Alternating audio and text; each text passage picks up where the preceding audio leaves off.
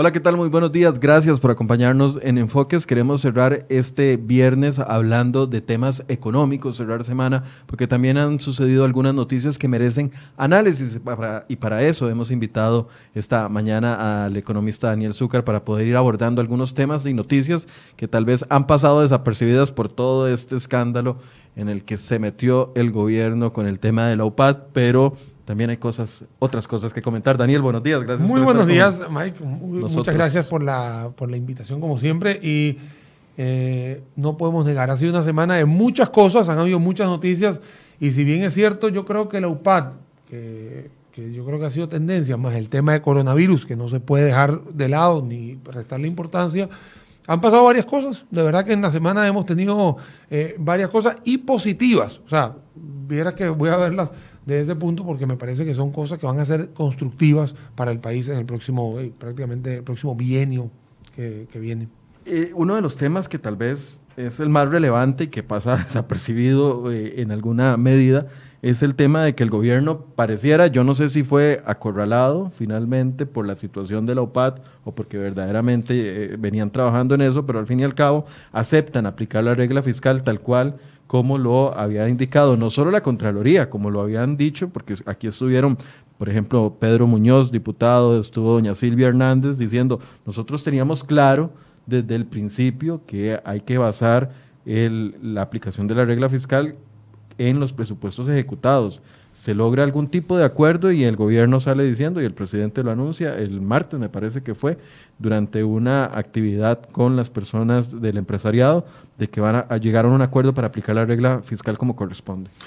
Bueno, te cuento que tuve la oportunidad de estar en ese evento, un evento de la Unión de Cámaras, la UCAEP, eh, donde había una gran cantidad de personas. Puedo, decir de que, en ese, de que en ese evento reunía no solamente a grandes empresarios, sino también hubo una gran cantidad de personas del gabinete, o sea que no es que lo dijo por querer, había muchísima gente del gobierno que también estaba escuchando muy atento un speech que diríamos duró casi como unos 25 minutos, o sea, fue largo, fue como, para, yo, yo, nosotros después jocosamente decíamos que era prácticamente como una memoria y cuenta, ¿no? De lo que estaba diciendo pero en realidad sí tenía como un, tinte más reconciliador. O sea, en eso sí, eh, te soy sincero, esto es, muy, esto es prácticamente algo muy eh, de mi vivencia, porque estaba ahí y lo estaba eh, escuchando. Él habló sobre, varias, sobre varios temas, pero en el caso de la regla fiscal, sí, él como que cede a, cede a entender, eso es lo que quiero decir, porque veíamos en las últimas dos semanas donde el Banco Central,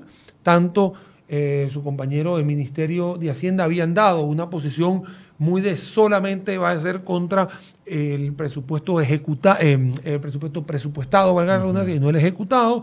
Incluso hubo comunicados de Banco Central y de, y de, Ministerio de Hacienda, el, gobierno lo estaba respaldado, respaldando, pero sí ese martes en la noche brinda una, un mensaje más de entendimiento, de mea culpa, y yo creo que también tiene que ver con una gran cantidad de cosas que están sucediendo que no les está favoreciendo al gobierno, creo, me parece, esto es una opinión muy mía, me parece que en las últimas tres semanas, eh, lejos de eh, mejorar la imagen después de aquella calificación de Moody's que degrada eh, una grada para abajo la calificación del país, lejos de mejorarla, la estaba empeorando con una gran cantidad de, incongruencias, incertidumbres, etcétera. Entonces yo creo que... No, pero, pero perdón, hay hacer una, pausa. Hablemos del contexto de estas últimas dos semanas. No solo es la baja calificación de Moody's, fue el, ministro llegando a anunciar sin anunciar lo del tema de levantamientos del, bancario, no, no, y, muchísimas cosas. El presidente al día siguiente se enoja y dice, bueno, entonces, ¿cuáles son los nueve o ocho ministerios que quieren que cierre?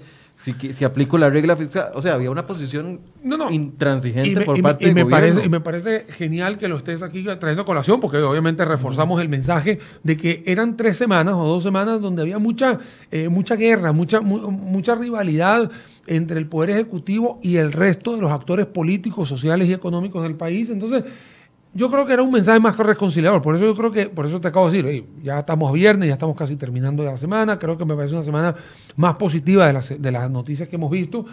Pero en esa particular, eh, que él diga que la regla fiscal que se va a aplicar tiene que ser con el presupuesto ejecutado, me parece que es lo más sensato haber escuchado al resto de la población que le estamos dando análisis veraces en este sentido para que se pueda ejecutar, eh, digamos, el presupuesto nacional con base en la calidad y la eficiencia como se va trabajando el, presupuesto de, todo, de toda la vida aquí en Costa Rica. Eso apunta a 433 mil millones, ese es el número, digámoslo así, que se, que se va a estar ahorrando el, el país. No es una cifra eh, nada despreciable, si bien es cierto, eh, no es el, un punto, dos puntos del, del, PIB, digámoslo así, porque la gente también creía que ya con eso ya mañana se resuelve el problema, cosa que hemos dicho reiteradamente que no, hay que ir esperando poco a poco a que se vayan haciendo eh, los ajustes estructurales de la reforma fiscal en los próximos siete años, por lo menos, para que se vaya viendo una mejora en ese déficit fiscal, que también fue, y ya lo vamos a hablar ahora, que también fue otra noticia de la semana, cómo estar del déficit, eh, digamos, salidando del mes de enero. Haciendo un poquito de análisis político, porque además el presidente escoge un público que, que ha estado resentido con él para hacer este anuncio, que es el empresariado. El empresariado está muy molesto, aquí lo ha expresado no solo la Cámara de Comercio, estuvo la Cámara de Industrias, entre molesto y, muy preocupado. Voy a, voy a inclinarme a decir eso, digamos, después de las entrevistas que he hecho con, estos eh, diferentes sectores, estaban muy preocupados por lo del tema de la aplicación de la regla fiscal y estaban muy preocupados por lo del tema del levantamiento del secreto bancario. Se le viene lo de la UPAD y entonces el presidente escoge este momento, esta oportunidad, donde estaba prácticamente todo el empresariado del país para decir, vamos a aplicar la regla fiscal.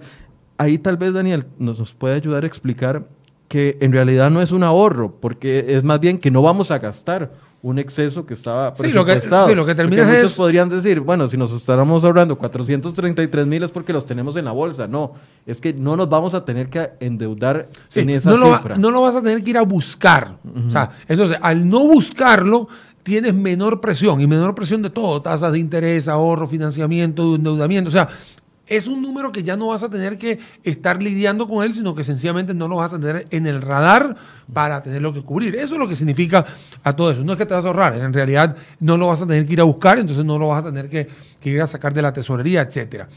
Sí te cuento nuevamente que yo tuve la oportunidad de estar invitado al, evento, como analista y, como, y, también representando a, algunas, algunas eh, digamos, algunas empresas, donde yo siempre he estado por ahí dando vueltas.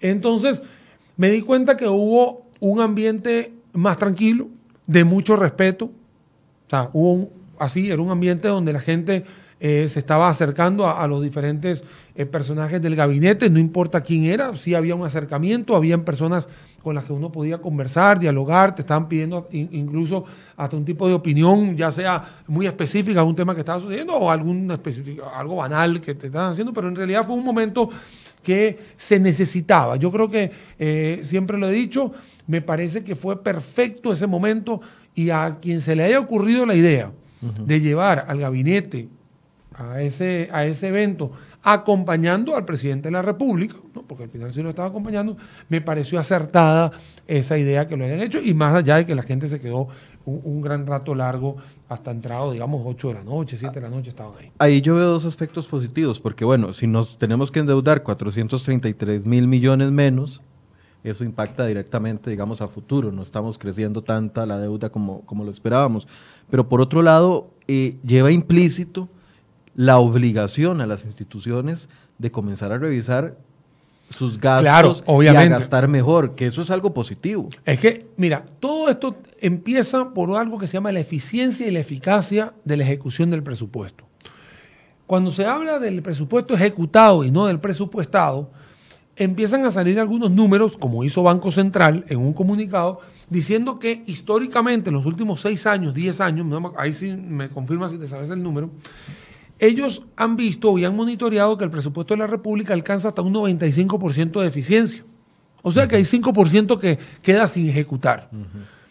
Entonces ahí donde uno le está diciendo, ok, se va a hacer contra lo ejecutado, pero si lo ejecutado usted lo ejecuta al 100%, va a tener una eficiencia y una eficacia de lo que se está presupuestando. Eso también se hace a niveles de dirección de planificación en cualquier empresa. O sea, usted le dice, ¿cuánto va a presupuestar y cuánto va a gastar?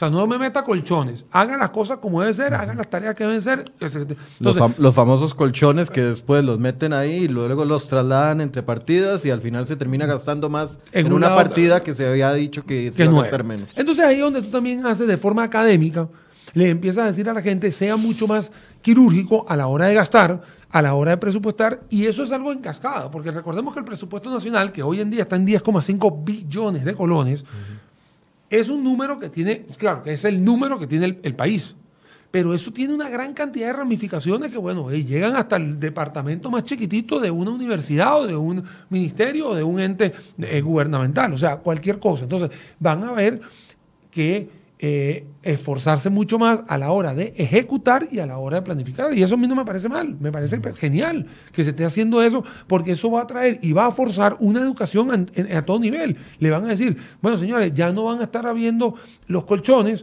ya no van a estar habiendo, digamos, estos sobrantes, estos excedentes, por favor, eh, planifique bien lo que va a ejecutar y planifique muy bien pensando en qué va a estar gastando, porque eso no es tanto el gasto corriente de las nóminas, es sencillamente si usted va a hacer inversiones de capital, inversiones de tecnología, si va a aplicar en, eh, en pedir asesorías o charlas o movimientos o viajes, todo eso entra en ese cóctel que van a tener que minimizarlo. Que al final era lo que estábamos exigiendo los ciudadanos y también los diputados. Ey, y me parece que es una voz cantante que se ha escuchado en los últimos 15 años que llevo aquí viviendo, es la misma voz que, se, que ahora se vaya a, realizar de forma eh, prácticamente obligatoria, pero no malo, sino obligatoria para mejorar el rendimiento de tu presupuesto, me parece genial. En, en palabras llanas, el presupuesto va a seguir siendo para este año de 10.5 billones pero se va a gastar 10 punto algo porque vamos a gastar 433 mil millones menos. Más o menos, es así, punto 10 puntos Es más o menos lo que va a estar lo que va a estar sucediendo. Ahora, lo importante es que para el año que viene, para el año que viene, el presupuesto no va a ser contra 10,5 billones, va a ser con lo que ejecutas. Entonces, si bien es cierto, de un año al otro si vas a crecer, porque creces el 460 aproximadamente, ¿no? Con la fórmula que hay ahora, tu base de crecimiento va a ser menor, porque ya no estás hablando sobre el 10,5, sino exactamente lo que realmente lo que estás realmente se ocupó de dinero para funcionar como Estado. Exactamente. Y eso es lo que la gente tiene que entender, porque es lo que usualmente usted hace en su casa o en las empresas. Si usted está ejecutando un presupuesto y de repente tiene excedentes, se está dando cuenta que no lo está ejecutando como debe ser o no está planificando como debe ser. Bueno, exactamente eso es lo que está sucediendo hoy en Costa Rica es positivo, lo conversé con don Pedro Muñoz, que lo llamé para preguntarle cómo interpretar esta noticia, lo, conversé con doña Silvia Hernández también y con varios diputados de la comisión y me decían, no, desde todo punto de vista es positivo. Lástima que lo hicieron a la brava y no por voluntad propia hace un par de semanas, pero al final se está logrando. Eh, tú lo dijiste al principio del programa, eh, ya sea por regañadientes o ya sea porque hubo presión. ¿Sabes una cosa? Qué dicha que llegó. De verdad te digo. era, un momento que estábamos esperando. Es verdad, llegó a destiempo y no lo voy a. pero llega a destiempo un montón de cosas. Y si esto fue un aprendizaje, bueno, qué dicha que se hizo el aprendizaje, y bueno, y no que borró y cuenta nueva, pero sí por lo menos dices, eh, mea culpa y vamos a arreglar esto. Ya estás prácticamente a mes de marzo, el lunes de marzo, ¿no? Pero lo que está claro es que ya estás tomando la decisión. O sea, no la vas a tomar en noviembre ni la vas a tomar cuando en octubre, ya se ha gastado cuando todo. ya se ha gastado todo. Por lo menos lo estás tomando ahora y eso envía un mensaje de mayor tranquilidad. Ahora, y eso es importante. ¿En qué es lo que tenemos que estar vigilantes? Y, aquí lo, lo planteo claramente. En que no nos metan presupuestos extraordinarios de la noche a la mañana, como sucedió el año pasado, por ejemplo, con yo sé, hay una justificación, no estoy criticándolo, pero como sucedió el año pasado con el hueco fiscal, eh, eh, para eso no le, no le entiendo la justificación y no quiero justificar esa parte, pero, eh, había otros historia, que, sí, se justificaron, como el tema de Habdeba, por ejemplo, los 17 Iván Crédito también. Iván Crédito. ¿De qué tenemos que estar vigilantes para que verdaderamente no haya cinco con hueco y esto no sea simple y sencillamente un discurso que al final nos puede pasar Mira, yo tengo la, fe, yo tengo la fe de que ahora tenemos un, un, un ejecutivo que ha de verdad ha tenido que aprender ya sea a golpes o a aprender a, regañadientes o aprender a como, esté, a como tenga que aprenderlo, pero por lo menos sé que ahora la Contraloría está muy pendiente de lo que está sucediendo. Tenemos a muchísimos actores, tanto en los medios de comunicación como ustedes, como muchísimos analistas que estamos analizando esto todos los días, que tenemos una visión muy de cerca de lo que está sucediendo. Hay muchos árbitros. Sí, y, y, en esto tenemos que ser claros de que hay una gran cantidad de personas que hemos, y digo hemos porque estoy involucrado en ello, en dar soluciones. O sea, no estar ya en la retórica de que si el plan fiscal o la retórica de la, huelga ya, ya, estás hablando de que ya la gente tiene que entender de que estamos en 2020 y hay que mirar hacia adelante y hay que resolver. Entonces, este tema que se está complementando, y aquí también lo vuelvo, y aquí hay que aplaudirlo porque qué dicha que es así, se está complementando con una buena comunicación o por lo menos con una buena documentación que nos hacen llegar los entes gubernamentales, por ejemplo en el caso de Hacienda y Banco Central, que personalmente los monitoreo yo eh, por trabajo todos los días, tengo la información todos los días a la mano para poderla, para poderla analizar. Claro, hay mucha gente que me dice, yo no voy a creer en, en el Banco Central. La verdad es que yo sí tengo que creer en el ente técnico que tenemos acá en Costa Rica. O sea, yo sí, creo, y en el INEC. O sea, yo sí creo en ellos y creo que verídicamente no en ellos, sino en todo el batallón de personalidades que están dentro de ellos para que nos hagan llegar esta información y la podamos analizar en enfoques y en otros muchos programas que se hacen. Entonces, creo fielmente que con todo este tema de comunicación, de apertura de números y de que mucha gente está haciendo, que está siendo vigilante, podemos ir monitoreando lo que está pasando. Igual, el único mecanismo sería mediante la presentación de un presupuesto extraordinario que tendría que ir a discusión en la Asamblea Legislativa. Mira, esta semana me hicieron varias preguntas. Ayer jueves me hicieron una pregunta en mi Instagram en temas de presupuesto extraordinario con coronavirus. Entonces, eh, obviamente yo toco madera, yo no quiero que eso suceda ni, ni, ni nos toque esa epidemia aquí a nosotros, pero eso sí sería justificable, me explico. O sea, porque es un tema de la salud. Y si hay que buscar el, el, presupuesto extraordinario, yo, sería el primero a decir, claro que sí. O sea, eso, o, un terremoto, o sea, no lo quiera, pero ahí, es donde voy, un, desastre natural que no estemos presupuestados para eso. Eso obviamente tiene que suceder y obviamente eso tiene que avalarse rápidamente. Y no estamos hablando, no estamos hablando de huecos fiscales, estamos hablando de la salud de la población, que aquí una persona cuenta. O sea, acá, entonces, si... Eh, llegaría el coronavirus, que hoy en día, eh, de hecho el ministro de, Salud, tanto ayer como antier, ha, dado declaraciones. Eh, bueno, eso habrá que verlo y si hay que hacerlo con, presupuesto extraordinario, me parece que es, una, que es algo que es sensato. Yo creo que en eso... Claro, pero se, los van a revisar con lupa y lujo y detalles, ¿verdad? lupa y, y, si pasó con SARS y que se pasó con HN1, H1N1 y se pasó con... La, hay que hacerlo. Pero de ahí a tener que cubrir membresías de no sé dónde, o Habdeba por acá, o salvar un, ahora empezamos con que si Fanal, Bixa, etcétera, porque son los nombres que están en el radar, ya sea para venta o, para algo, ahí sí no. Ahí sí no, porque ahí sí vas a tener que ejecutar lo que estás prometiendo. O sea, si estás colocando una optimización de Fanal o optimización del CNP o las ventas de ellos, o eh, estaba lo del tema de, me falta uno más, que se me olvidó ahorita, pero bueno, si estás en esto, eh, el que Recope ya es un tema de, reestructuración también para el tema de etanol y no sé qué. Pero bueno, si estás haciendo este tipo de esfuerzos, no me vengas con el tema de que ahorita hay que sacar un presupuesto extraordinario para mantener a los del CNP vivos. O sea, no. Eso, es lo que usualmente. además, no, creo que haya ambiente en la Asamblea Legislativa como para aprobarles presupuestos extraordinarios a la, libre. No, entonces por eso te hago, te hago esto muy marcado, Michael, de que si es un tema, coronavirus, eh, etcétera, terremoto, va esto sí, ahí sí, de verdad, no, no podemos jugar con eso. Pero en lo otro tenemos que ser mucho más quirúrgicos, mucho más, y, también coincido con vos de que no va a haber esa, ese ambiente para poder eh, dar presupuesto extranjero por temas económicos, o sea, temas financieros, o sea, temas por, mala planificación o mala gerencia. Entonces, entonces por ahí es donde yo veo que eh, sí hay un buen acercamiento. De hecho, vuelvo a repetir, ese evento del martes me parece que sí marca un precedente importante. no les quedaba de otra, no podían seguir enfrentados con, los sectores productivos del país. O sea, no, no pueden seguir en esa línea porque nunca se va a reactivar la economía. Mira, un mensaje que dio eh, don Álvaro Sáenz, es el, presidente, de, la UCAEP, eh, cito textual, él dice que lo dejen trabajar y no los estén eh, amenazando. O sea, eso fue como un, un, textual, don Álvaro que lo dijo, salió en medios de comunicación esa expresión porque también él manifiesta de que eh, pareciera que hay una cacería eh, brutal contra el, empresario. Entonces también es como para bajarle un poco el,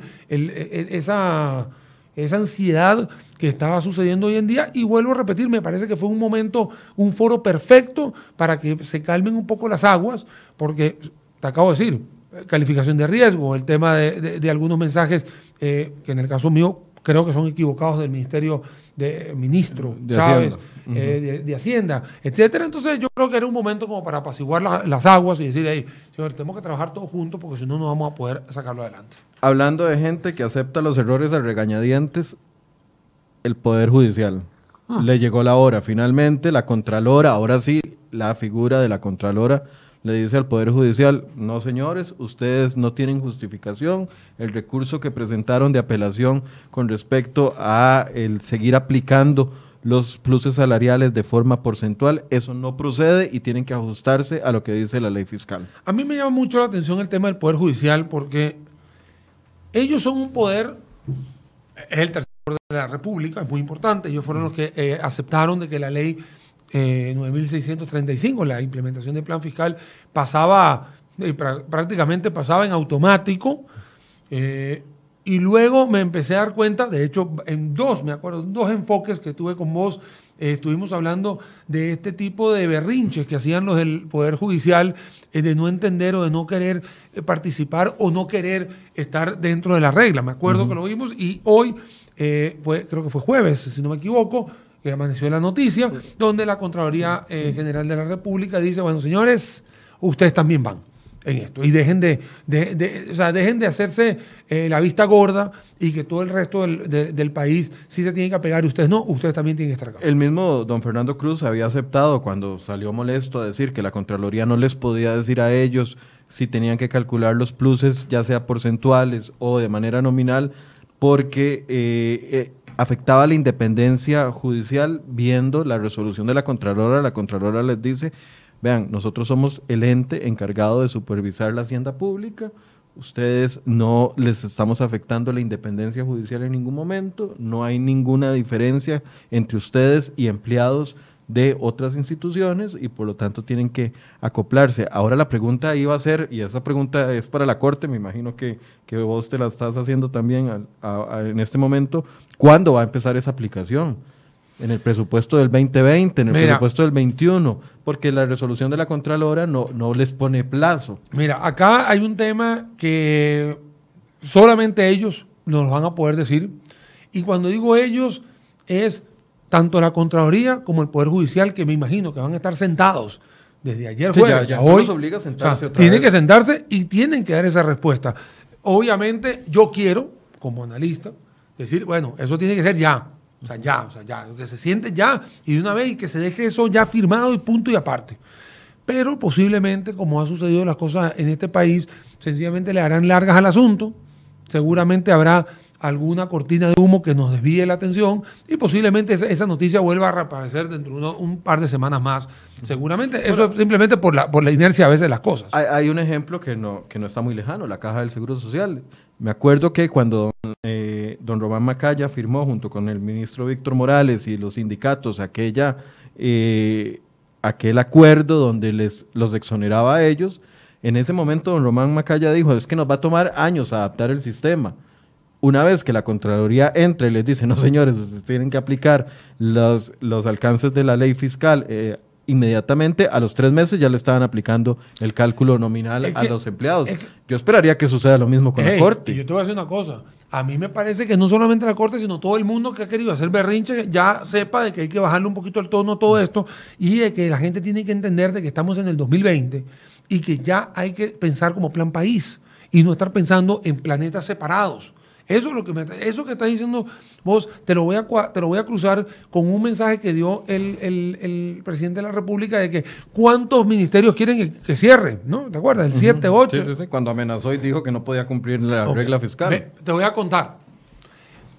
La ministra de Planificación, y yo no tengo nada contra ella porque acuérdense que uno analiza lo que se menciona, no la persona.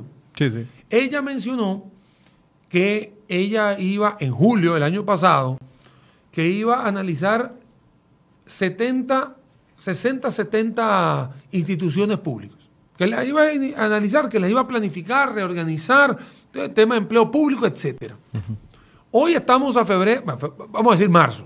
Ya estamos en marzo. Vamos a estar marzo. Uh, Estamos casi que eh, último día de febrero. Todavía no hemos tenido ninguna planificación de nada. Míralo.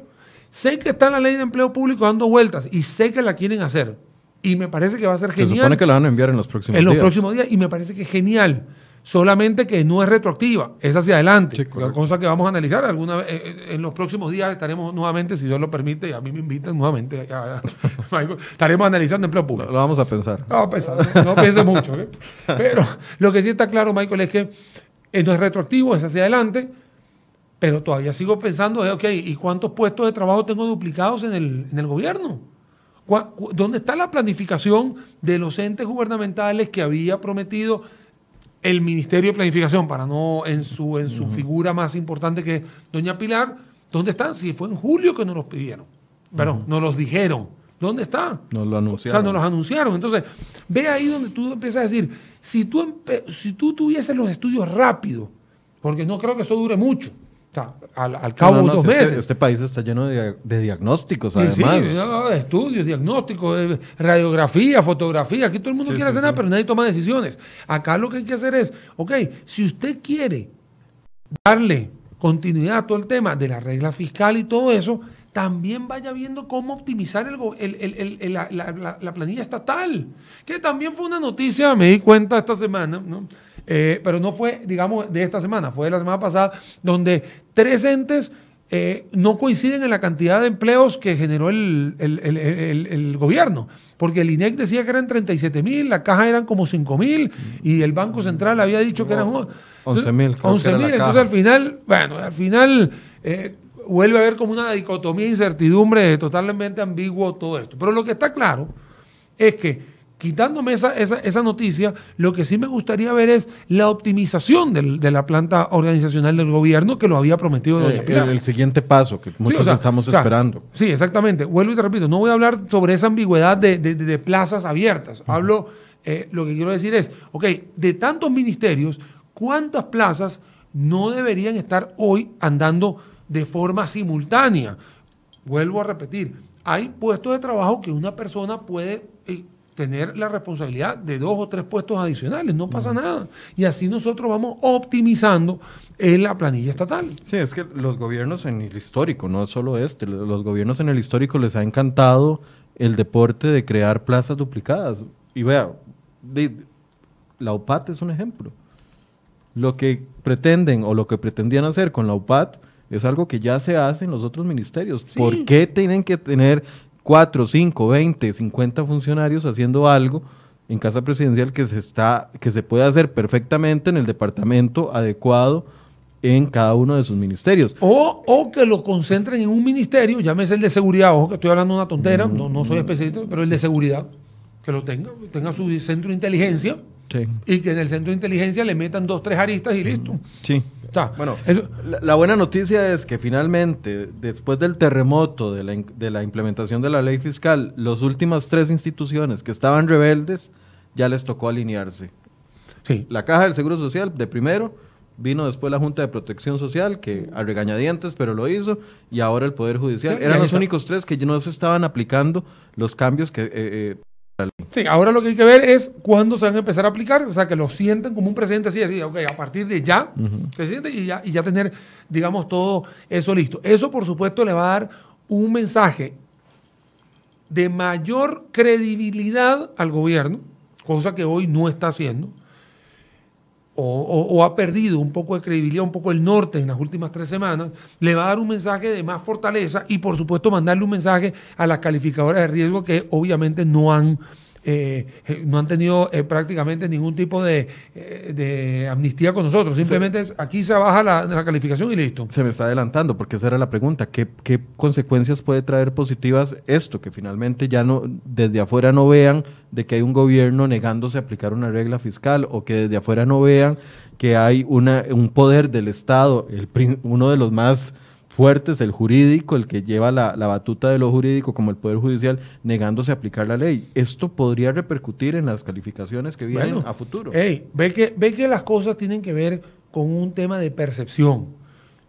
Cuando sale este tipo de reuniones, como lo que pasó con la UCAEP en el día eh, de la inversión privada, en este caso el martes, también salen los números de Hacienda, donde te está dando que hay una mejora en los ingresos, que los gastos se están bajando, hay una velocidad mucho más controlada, tienes un déficit que ya no es el déficit que acumulabas antes, sino que ahora tienes un déficit de 0,43 que está 0.2% por debajo de lo que tenías históricamente en los últimos cinco años, o sea, que estás mejorando tus finanzas, que estás haciendo un acercamiento con el sector productivo, que ahora sí hay tres planetas que ya empezaron a alinearse como debía ser con el tema de la regla fiscal, que acaba de decirle a la gente, ya sé cómo vamos a aplicar la regla fiscal, entonces ahora ya no hay ese morbo del tema de la regla fiscal. Acabas de mencionar unos protagonistas desde el punto de vista de diputados, hay una gran cantidad de analistas que vos conocés, eh, transitan también aquí en tu programa.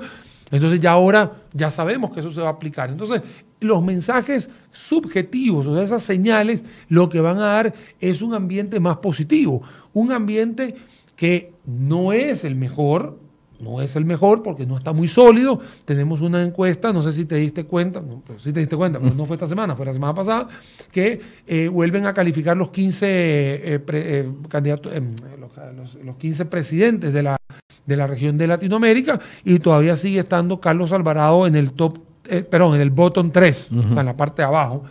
sigue Nayib Bukele arriba y etcétera, ¿no? Pero también eso va a hacer que ese resultado también pueda mejorar en los próximos meses. Y otra cosa que me gustaría contarte, Michael, es otra noticia positiva. No es una noticia eh, redundante, eh, redundante de bombos y platillos, pero sí me parece que es una noticia buena, que es la confianza del consumidor que la Universidad de Costa Rica, dentro de sus eh, mecanismos de estudio, menciona que hay una recuperación poquito a poquito ¿Puedo, meter un anuncio ahí antes de entrar a ese tema que me interesa que lo hagamos ampliamente? usted, es el periodista. El, gobierno requiere 1.5 billones de deuda interna para financiarse. ¿Eso cómo, no, cómo, cómo entendemos esa noticia? el plan esa, de es una noticia que ah, sucedió el miércoles en la noche, obviamente jueves en la mañana el plan de endeudamiento. El plan de endeudamiento lo que habla es de cómo el Banco Central y Hacienda van a estar afrontando los compromisos, digamos, de cómo ir ejecutando los pagos de sus deudas anteriores, qué van a ser los requisitos de financiamiento, cómo van a ser las deudas, etcétera. Eso es el plan de financiamiento. Ahora bien, si el número, aunque pareciera muy alto, 1.5 eh, billones. Es un montón, obviamente está en colones, eh, obviamente eso lo hace más grande todavía. En realidad son números que van a ser para el semestre, son números, digamos, eh, podemos decir que están dentro de los parámetros que utiliza Hacienda y Banco Central. Está mencionando para qué son, prácticamente van a ser para ser colocados a tasas de intereses mucho más bajas para pagar deudas caras, lo ha dicho también. Se mencionó que la mayoría de ellos van a estar en, colones, eh, ahora que están eh, digamos, más baratos para ver si pueden pagar algunas cosas que tenían eh, en, intereses altos. Recordemos que en el 2018-2019 hubo altos endeudamientos, altos endeudamientos a altas tasas de interés, entonces hay que ir pagándolas. Entonces, más o menos eso es lo que habla eh, Rodrigo Chávez en ese, en ese sentido. También Cubero participa diciendo que van a estar hablando sobre una colocación de 250 mil millones de colones en bonos locales. Eso es para no hacer tanta presión en, eh, eh, digamos, en lo que va a tener que ser el eurobono, etcétera. Y yo también veo que la arista se va a dar por esto que la calificación de riesgo que tiene Costa Rica hoy en día hace como un poquito más cuesta arriba poder colocar los eurobonos, los próximos eurobonos, porque la, calificación de, la calificación de riesgo va a ser hacia, hacia el exterior, no tanto con lo que puede hacer eh, con los colones hoy en día, que la tasa de política monetaria está muy baja y la tasa y la curva soberana también. algo que quiero que nos explique Daniel es porque siempre que hablamos de que eh, de los eurobonos y de la justificación de por qué aprobar eurobonos se decía que eh, porque pedir prestado aquí a nivel interno nos salía muy caro, con tasas muy caras y que además eso la gente prefería prestarle al gobierno que prestarle al empresariado o a las personas y que eventualmente eso se convertía en una, en una bola de nieve en contra a nivel interno. 1.5 billones, el mercado local está en la capacidad de prestarlos a nivel, prestárselos al gobierno sin afectar el crédito de los demás. Mira, aquí lo que hay es una deuda cara que hay que pagar y lo que se quiere es buscar la manera de colocar en deuda barata y hacer tener una presión hacia la baja sobre las tasas de interés. Y en ese momento, como te comentaba, hace un par de años, eh, salió el Ministerio de Hacienda prácticamente desesperado a buscar eh, esa plata, obviamente los inversionistas le empezaron a, decir, de ahí, el premio me tiene que ser mucho más, eh, eh, mucho más atractivo. Yo le presto, pero le presto a buena tasa. A, buena tasa, 13%, 12%. Hoy en día lo que tenemos es una tasa de política monetaria, y vuelvo a repetir, tasa de política monetaria prácticamente tirada al piso, 2,25. Déjame chequear un momentito aquí para no dar un, un dato errado, porque a veces uno cuando maneja tantos números se le puede dar alguna, alguna cifra de estas, pero la tasa de política monetaria, que está en 2.25, ahí está, correcto, 2.25, está bastante baja. Obviamente eso hace que las tasas pasivas estén bajando. Noticia que salió eh, de parte del portal de ustedes, creo que amaneciendo también jueves o, miércoles de la noche, que está la tasa, de la tasa básica pasiva está en 4.80.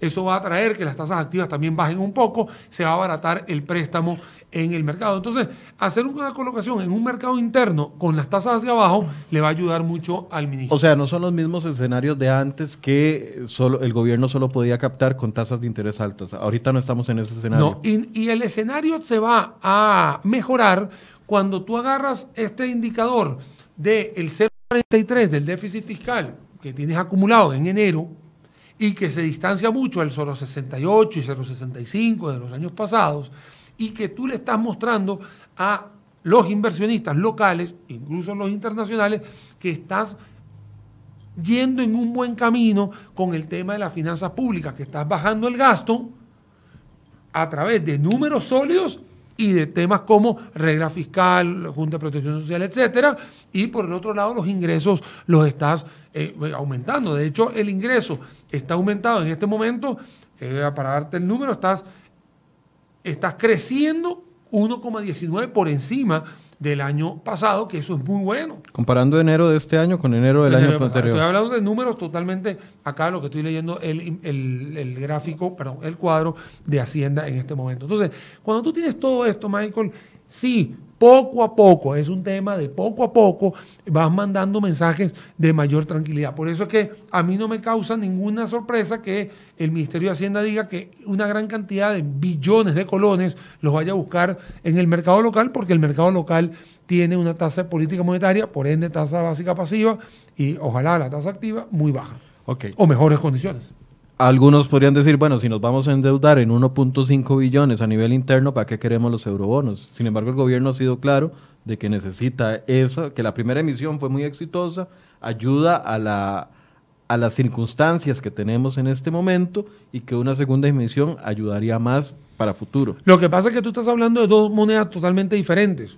Claro, si la naturaleza es la misma, de que hay que pagarle a alguien, Ah, no es lo mismo pagar en colones que pagar en dólares, porque al final tienes que buscar la moneda una con la otra. Entonces, es ahí donde viene un juego. Y por otro lado, los planes de endeudamiento, si bien es cierto, uno quisiera empezar hoy y, y la plata va a entrar, pero no sabes cuándo. Entonces también tienes que tener un cronograma de decir, bueno, ¿qué me podría estar sucediendo si ese de esa cantidad de dinero me va a entrar todo o me entra la mitad o se captó? Me entra un billón, no, me entra nada ahorita y me entra un billón en mayo. Sí, o sea, esas son cosas en las cuales uno hace una planificación, por eso es que cualquier ministro o ministra que esté al cargo del Ministerio de Hacienda tiene que hacer este tipo de, em, de planes de endeudamiento que quiero hacer una salvedad no, de verdad no, había no tenía que haber sido el miércoles en la tarde, creo que tenía que haber sido hace como dos semanas atrás esto. O sea, todavía estaba... El plan de Sí, porque sí pero lo pospuso. Lo, por eso lo pospuso, pero en realidad se hace muy prácticamente a principios de febrero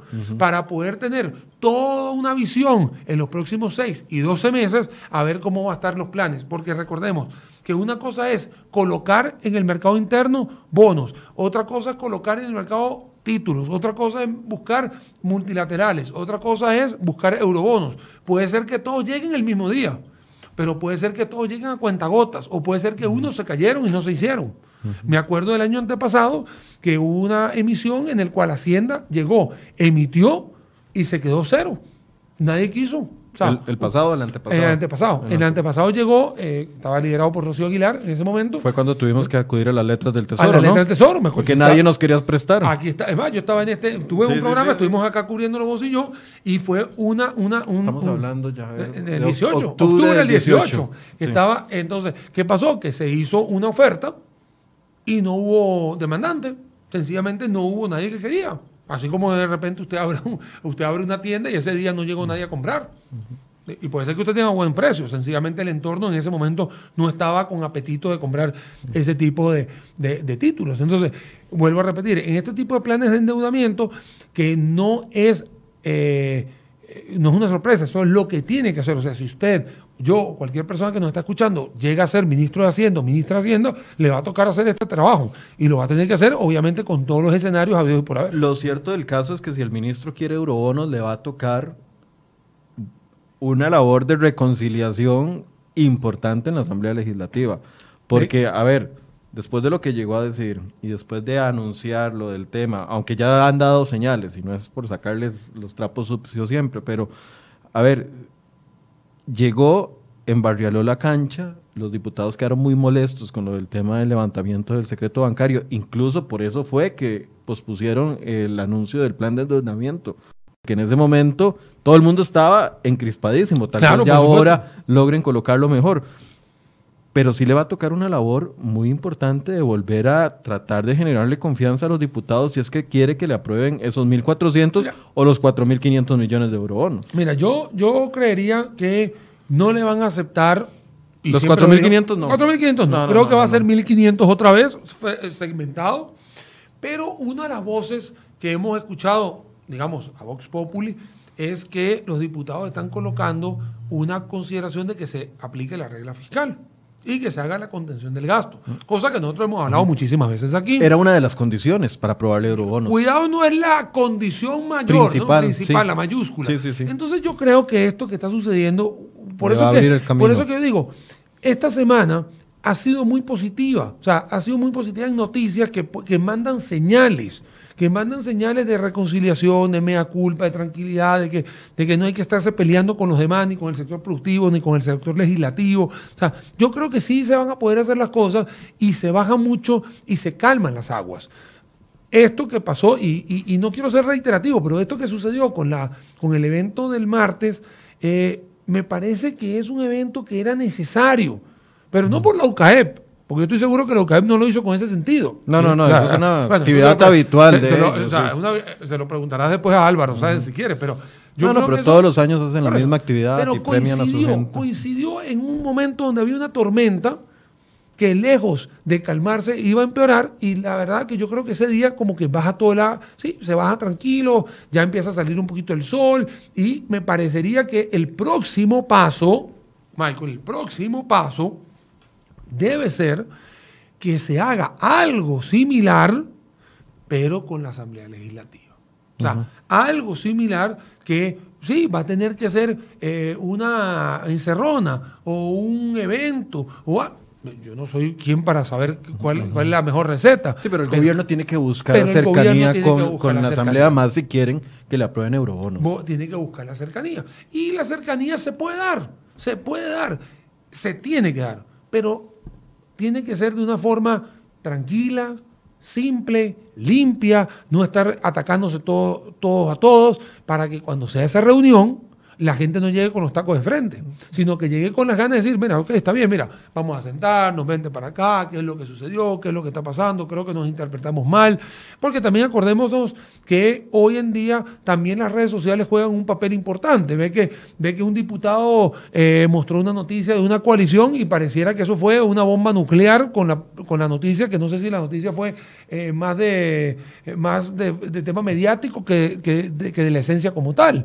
Entonces, eh, empezaron a salir todos por Twitter, por Facebook, no sé qué. A defenderse. A defenderse o a estar de Bueno, lo que quiero decir es exactamente lo mismo. También hemos visto peleas entre ministros, peleas entre esto y la verdad. Yo creo que, al que le quedó claro que nadie quiere una colisión con él es a Otto Guevara, porque todos se, todos se desligaron de Otto Guevara. En ese, ese tema. Ya Pero es un tema, aparte. Bueno, es un tema, político, la verdad que eso no creo que a Otto ya le quedó claro de que nadie quiere una colisión con lo, él. Lo que sí está claro es que eh, las redes sociales también están jugando un, un, juego importante, porque se atacan, se resuelven, se, se, responden también por ahí. Pero, pero las señales claras del gobierno tienen, eh, o sea, aquí el que tiene que dar el primer paso es el gobierno, como lo dio el martes Me parece con los empresarios y tiene que darlo con la Asamblea Legislativa si quiere calmar las aguas y dejar de, perdón, dejar de estar haciendo broncas innecesarias, como lo del tema del levantamiento del secreto bancario sin un proyecto de ley, o sea, dejar de, de, de gestar desde Casa Presidencial situaciones que nos afectan absolutamente a todos. Yo, yo, yo siempre he dicho que cuando uno tiene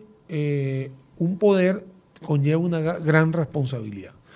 Cuando una persona o un analista se pone a hablar en un programa, tiene una responsabilidad. Pero cuando tienes la envergadura y la investidura de una persona que es ministro o, es diputado, tiene que entender de que su palabra tiene un peso muy fuerte, ¿no? Un peso muy fuerte y puede, como sucedió el año antepasado, cuando Rodrigo Cubero dijo que le iba a dejar fluctuar el dólar.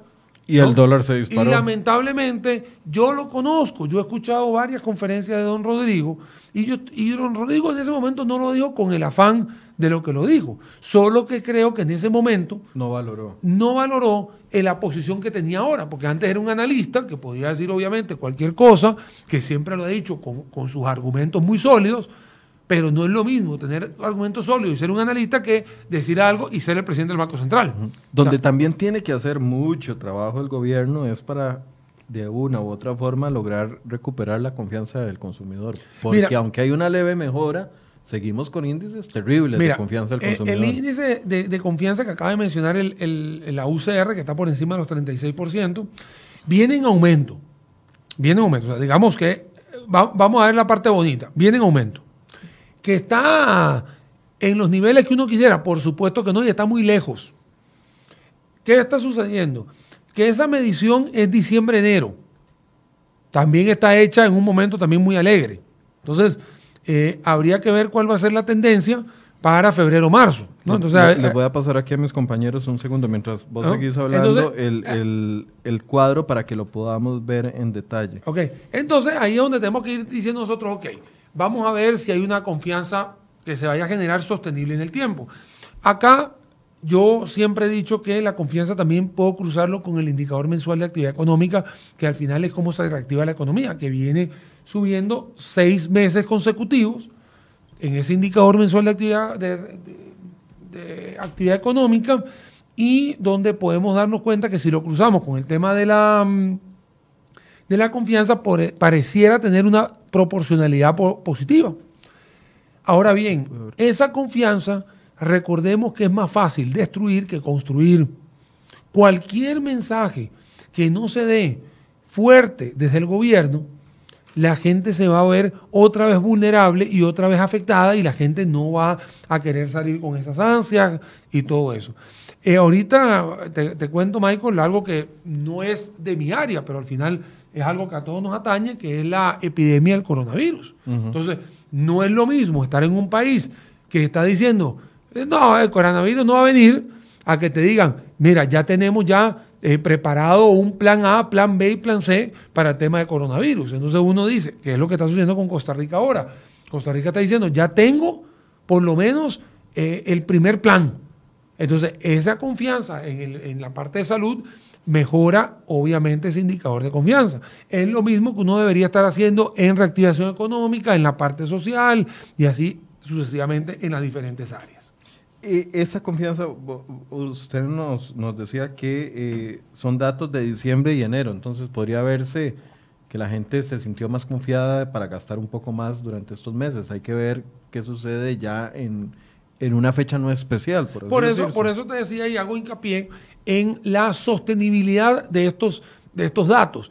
No estoy diciendo que si son creíbles o no, porque hay una metodología científica que, que, la UCR está mencionando, pero lo que quiero decir es que sean consostenibles en el tiempo, o sea, que cuando se vuelva a hacer el tracking del próximo bimestre, tengamos una mejora todavía mejor, valga la redundancia, de este indicador.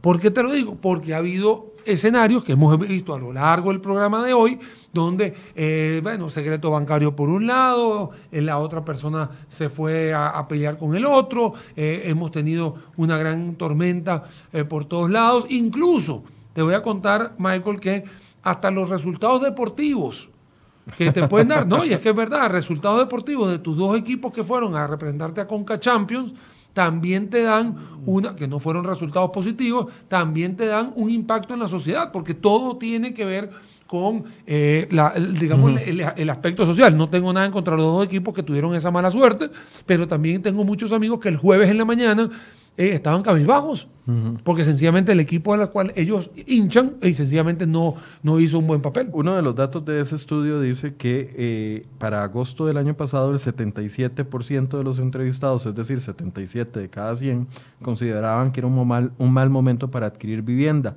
En la medición de febrero esa cifra baja a 64%. No necesariamente es que la gente, el 64% va a ir a comprar casa, pero por lo menos ven un ambiente más favorable. estos estudios, es importante decirlo, estos estudios lo que hablan es de percepción. O sea, esto no, o sea, el estudio real, la cifra real, te la va a dar la facturación de aquellas personas que fueron y compraron. Pero cuando tú hablas de confianza o hablas de percepción, hablas de un tema totalmente subjetivo en los cuales usualmente se utilizan metodologías tipo Likert o non-Likert o, en, lo que se llaman metodologías staples para poder cuantificar algo que es subjetivo. O sea, ¿cuánto cree usted del 1 al 10, del 1 al 7, del 1 al 8? ¿Cómo calificaría o cómo siente? Empiezan a materializar un sentimiento. Esto que estamos hablando de confianza son sentimientos. Ahora, eso, por eso yo te decía, yo lo cruzo mucho con el indicador mensual de actividad económica porque yo digo, si este es el sentimiento, y, el indicador. Esta es la intención, esta es la emoción y esto es lo que dice la realidad, Y este es el dato, porque el IMAE es dato, es dato de facturación. Y el IMAE ha mostrado una, una, recuperación y la confianza un poquito de recuperación. Entonces yo podría decir, ¿no? que, ojo, podría decir, no lo estoy diciendo científicamente, sino podría decir que si este dato que me da la facturación con el dato de la confianza van creciendo, qué dicha, porque me estoy dando cuenta que sí coincide en los mismos datos de recolección. Eso, o, eh, perdón, en los mismos datos temporalmente de recolección. Entonces ahí donde yo digo, tiene mayor credibilidad o se puede dar, digamos, un voto de confianza a lo que nos está mostrando, digamos, el, estudio. Uno de los puntos de esta semana también, viendo actualidad eh, eh, del país, fue el reclamo, la comparecencia que tuvo la ministra de Trabajo el día, me parece que fue... Miércoles y jueves. Miércoles y jueves, correcto, continúa el jueves, eh, donde le piden explicaciones los diputados con respecto a la situación del desempleo. Y, ayer traíamos una portada donde decía que los ingresos de los hogares se, desploman, se desploman y añaden fuerte presión por empleos. Y quiero leerles nada más los primeros dos párrafos para que darles el contexto. Dice que a final del 2015 un operario del sector manufactura ganaba en promedio 447 mil colones mensuales. Cuatro años después, en diciembre del 2019, ese ingreso no supera los 383 mil colones.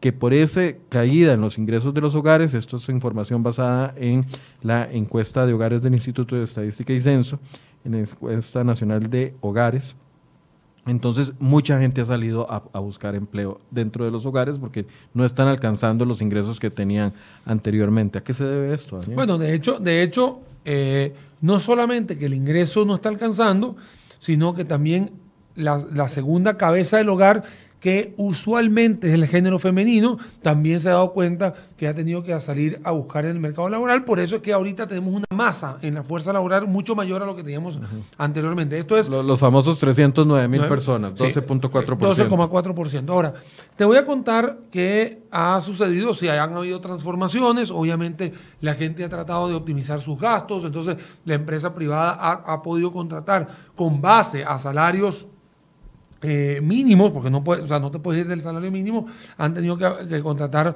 o hacer optimización de sus planillas. Y por otro lado, también hay muchísima gente en el sector informal que ha decidido irse para ese lado. Te voy a contar que no me gustó eh, algo y no estoy saliendo en defensa de, doña Yanina Dinarte, que es la ministra de Trabajo. Lo que no me gustó es que el miércoles, cuando, le, eh, cuando se acercó al plenario, que prácticamente se lo pidieron como si fuese una obligación de que tenía que ir.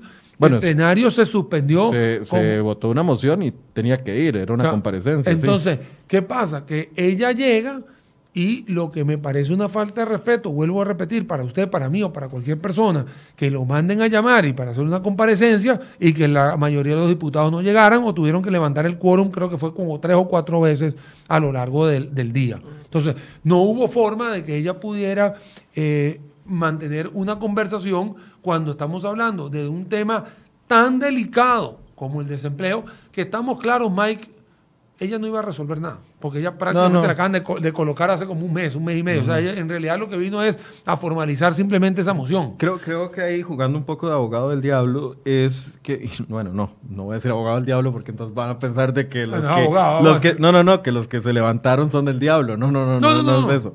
Pero haciendo ahí un, un balance es que le dan una primera hora para que ella pueda exponer y lo que se dedica es a hacer un resumen de todos los análisis que ya existen, cuando la gente lo que estaba buscando, y ahí hubo una jugada también del PAC, porque los diputados del PAC fueron los que comenzaron a distribuir las fotografías de los curules vacíos, pero en lugar de poner las fotografías de cuando doña Yanina está explicando y mostrar los curules, hacen la foto cuando todos eh, se Sí, sí, declaran fueron. el, el receso y se van al cafetín. De- obviamente eso generó molestia. Claro. Pero al fin y al cabo es cierto, mucha gente no estuvo ahí presente porque le reclamaban a la ministra de que lo que llegó fue a dar una serie de datos que ya es harto conocido por todo el mundo y no las propuestas del Bueno, gobierno. entonces te voy a contar una cosa, Mike, aprovechando, digamos, esta situación.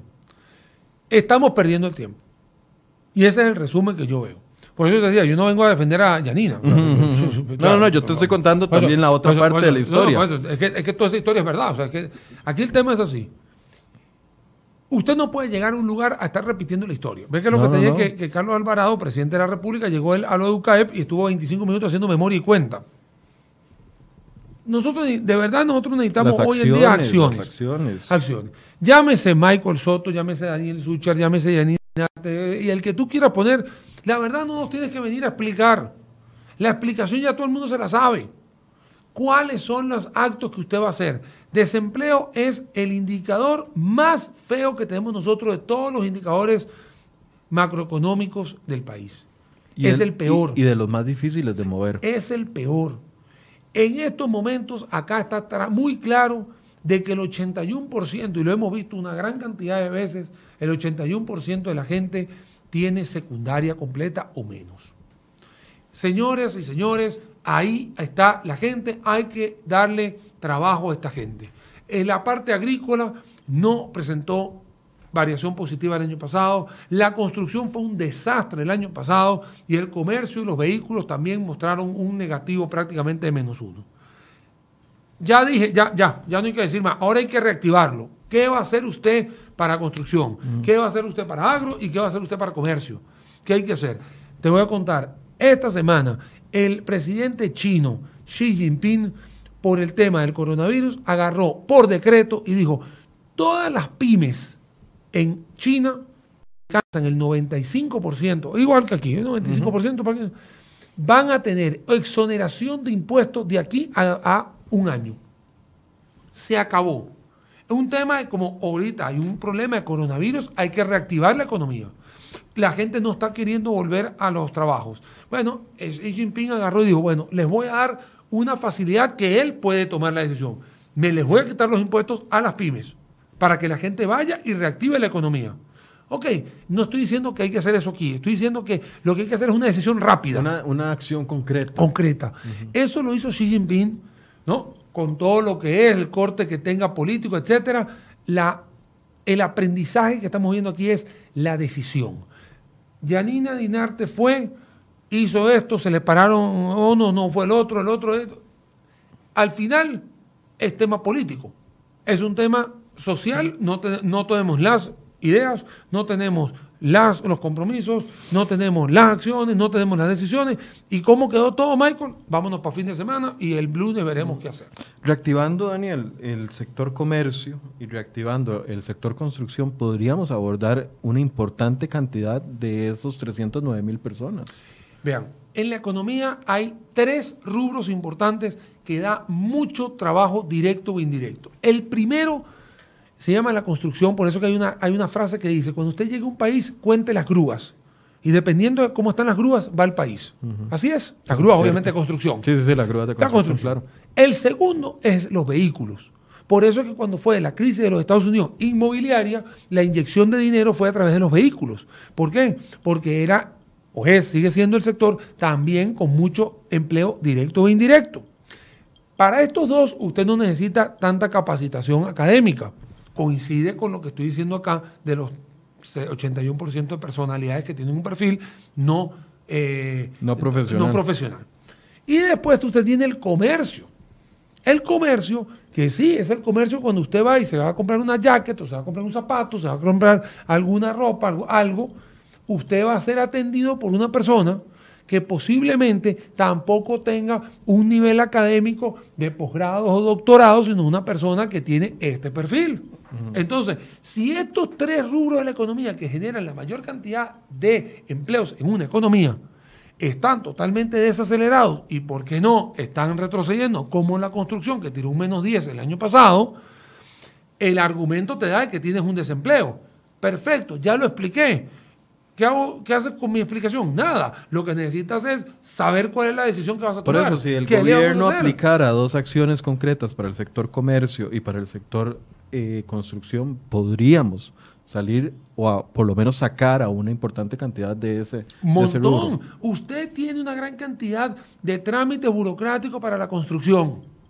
Lo dicen, ¿no? aquí usted tú lo has tenido. Sí, sí, sí. Y, o sea, no tengo que ser yo constructor para saber. Bueno, tienen que ver cómo hacen para reducir esos trámites.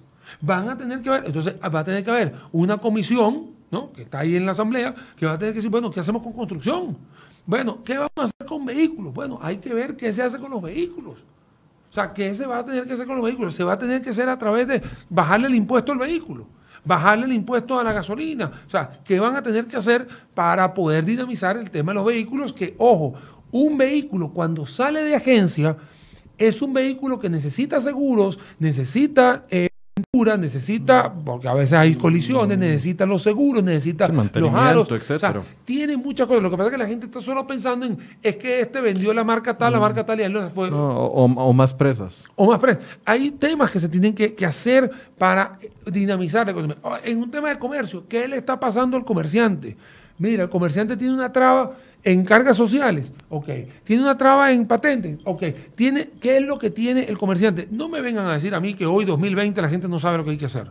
No, no, no. No, por supuesto que no claro. sabe. Lo único que hay que agarrar es Los mismos comerciantes, la Cámara de Industrias ha estado aquí, la Cámara de Comercio ha estado aquí diciendo el listado de sugerencias que de han dado al. Entonces, Estado. lo que tienes que hacer es agarrar, tomar la decisión como hizo Xi Jinping ahora, porque ahora, claro, tiene todo un problema. Se le calcula un 0,5% negativo en el impacto de coronavirus por un mes. 0,5% del Producto Interno Bruto de China es prácticamente dos veces el Producto Interno Bruto de Mm. Sí, que nosotros. decir, debe O sea, para que se haga una idea, la magnitud que está perdiendo China. Entonces, Claro, hasta que no sucede algo así, no tienes que tomar la decisión. Y pareciera que nosotros queremos esperar a que nos pase una debacle para poder tomar una decisión. Y estos espacios, como enfoques, sirven para eso. Señores, tomen una decisión en construcción, pero que lo agilice. En, en- en- en- en el tema de, la- de los De vehículos Ah, bueno. y comercio, ¿eh? que, lo, que, lo, que, lo, que lo haga rápido. Que así sea temporal, como hizo Xi Jinping, es un año. Señores, vamos, aquí, señores, nadie va a pagar. acciones, acciones ¿Cuál es la acción?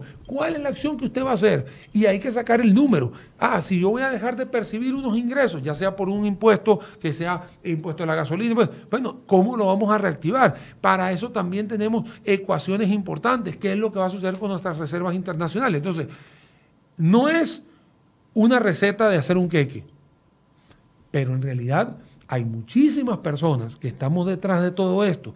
Ustedes, como, co- como comunicadores que están al frente de todos estos comunicados, no puede ser que este eco no llegue a Cuesta Moras ni tampoco a Zapote. Gracias, Daniel. Se nos fue la hora. Bueno, como siempre se nos va muy rápido. Muchísimas gracias. ¿Qué hay para el fin de semana? Hay, hay otro tema que tenemos que verlo ¿Cuál? eventualmente, el de Forex. Lo tenemos ahí en lista el- de espera. ¿cuál? ¿El, de las plataformas digitales de intercambio de divisas o el Forex que, existe hace 200 Eh, años? El, Forex, eh, el formal y el informal, digámoslo. Digámoslo así. Vamos a abordarlo. Que pronto. tengas un feliz fin de semana. Gracias, Daniel, a vos por ayudarnos a, a traducir estos temas económicos que son importantes, que estemos bien informados. Gracias a ustedes por su compañía. Los esperamos el lunes a partir de las 8 de la mañana con más de Enfoques. Buenos días.